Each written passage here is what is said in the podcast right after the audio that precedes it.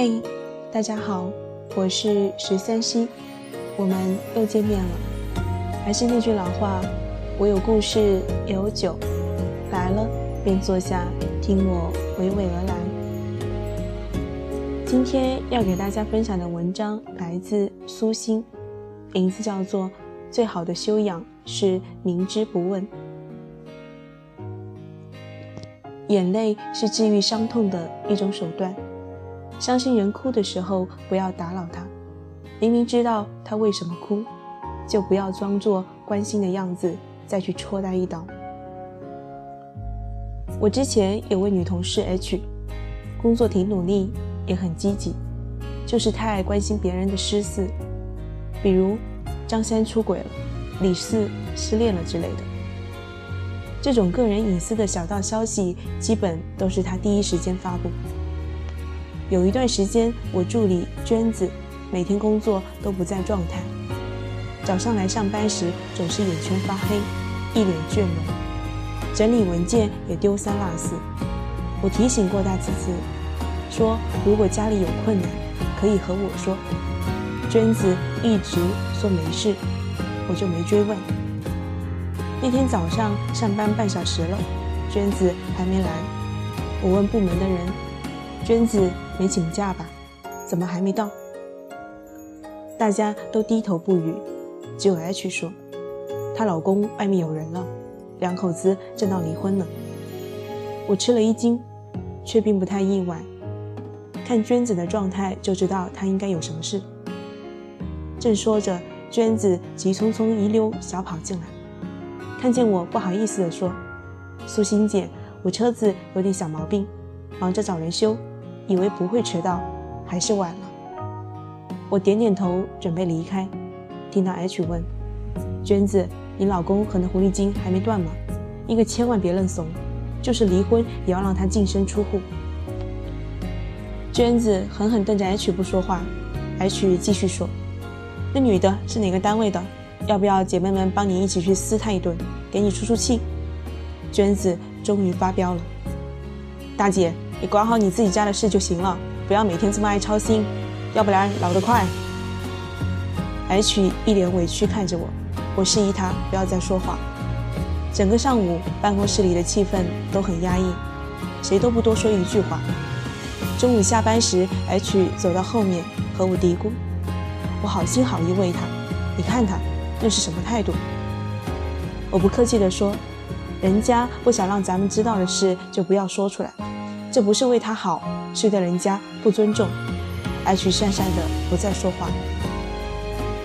每个人这一生都会遇到不顺心的事，你如果知道，但又帮不上人家，就最好不要再问东问西了。明知故问，不是关心，而是张扬你的恶意。两年前，我们同学聚会，为了活跃气氛，班长说让大家带上另一半。同学们陆续到了约定的酒店，纷纷介绍自己的另一半给大家认识。我去的比较晚，班长说就只差云云还没到。虽然同学们聚会不多，但先是 QQ 群，后是微信群，每个人的情况还都是很清楚的。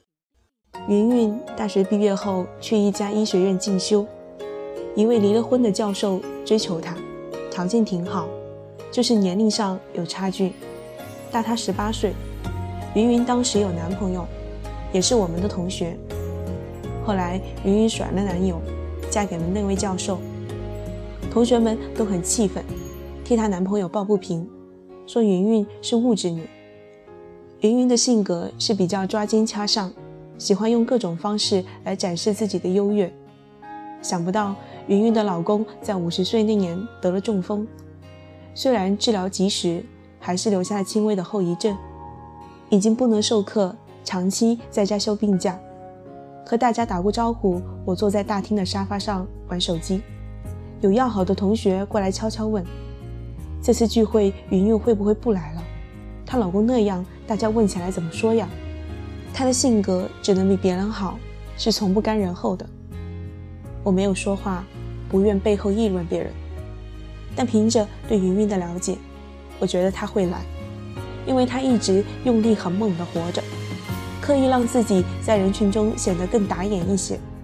如果不来，就有点示弱的意思，这好像不符合他的性格。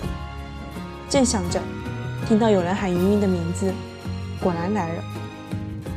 云云的出现，有林黛玉出进贾府时，王熙凤闪亮登场的派头。老远就听到她又说又笑，一身华丽丽的装扮，踩着高跟鞋，袅袅婷婷地走过来。云云热烈地和每一个人打招呼，一下子就成了众人的焦点，依旧是当年那副艳压群芳的姿态。吃饭时，我和云云还有班长在一桌上，有人问云云：“你老公怎么没来？我们一直想一睹教授先生的风采呢。”云云脸上露出一丝尴尬，还没有说话，班长就替他回答了：“嗯，教授昨天给我打电话请假。”说他近期课程多来不了，让我替他照顾好云云。今天这位美女就属于我了。大家笑起来，云云也笑，向班长投去感激的一瞥。那次聚会再没有人提云云的老公，大家愉快地玩耍了两天。从那件小事上，我对班长的人品又有了更深的认识。真正的修养不仅是宏观的道德，更有那些细节的温度。当年我失恋时，每天夜里都偷偷的哭，早上用冷水敷眼睛，然后装作没事一样去上班，一脸的风轻云淡，其实已经痛到骨头里。偶尔看到一句有关感情的话，或者听到一首伤感的歌，泪水就会控制不住的流下来。有一天上班，对面宿舍楼里有人放歌，那天开着窗户。歌声清晰地传进办公室，好像是林忆莲的一首歌，唱得凄凄婉婉，缠绵悱恻。我眼泪哗哗地落下。坐我对面的同事看到说：“苏欣，把窗户关上吧，你风泪眼，一吹风又流泪了。”我起身关上窗户，心里暖暖的，为同事替我掩饰，我根本不是什么疯泪眼。感谢我当年的同事们，大家明明知道我的不堪，却谁都没有说破。被分手已经很丢人了，还好他们为我保留着颜面，没有一个人提起。人生旅程中，没有人会一直保持顺风顺水，没有几个人不是一路跌跌撞撞、磕磕绊绊的行走。谁都难免有败走麦城的时候，也难免有陷入低谷的时段。有时候，有些笑容的背后，其实是饱含着泪水和心酸的。你要学会理解他的软弱、他的痛苦和他的不容易。有些人的不幸需要你的关心和安慰，而有些却只是需要别人的假装不知。他需要帮忙时，自然会和你诉说。如果人家不愿意说，你装作一无所知最好。而此时明知不问。